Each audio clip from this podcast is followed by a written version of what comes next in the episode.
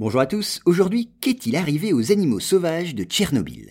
Alors en avril 1986, l'explosion d'un des réacteurs de la centrale nucléaire de Tchernobyl, en URSS, fait des milliers de victimes et conduit les habitants des zones alentours à fuir les lieux. Pourtant, depuis lors, la vie a repris ses droits et les animaux sauvages sont plus nombreux qu'avant dans certains secteurs toujours contaminés.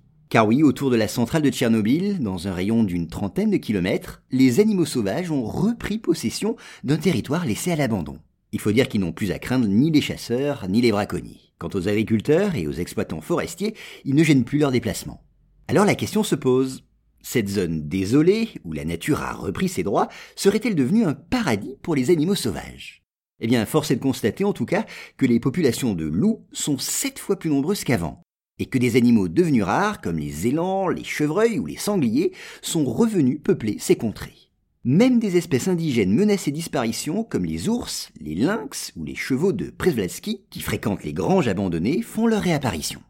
Et de façon assez étonnante, les zoologues ont pu constater, en observant ces animaux, qu'ils ne semblaient pas souffrir de la contamination de la zone. Aucun d'entre eux ne paraît présenter de ces malformations qu'auraient pu provoquer les effets des radiations. Mais attention, ils se font pourtant sentir. Oui, les spécialistes se sont en effet aperçus que dans l'ensemble, l'espérance de vie de ces animaux est plus faible, et leur taux de reproduction est également moins élevé.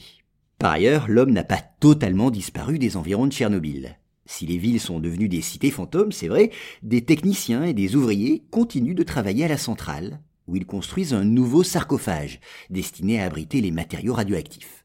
Et il est même des touristes pour s'aventurer dans ces contrées encore contaminées. Et puis certains braconniers reprennent peu à peu leurs activités. Donc même si cette présence humaine est beaucoup plus limitée qu'avant la catastrophe nucléaire, elle peut tout de même perturber la nouvelle existence des animaux de Tchernobyl.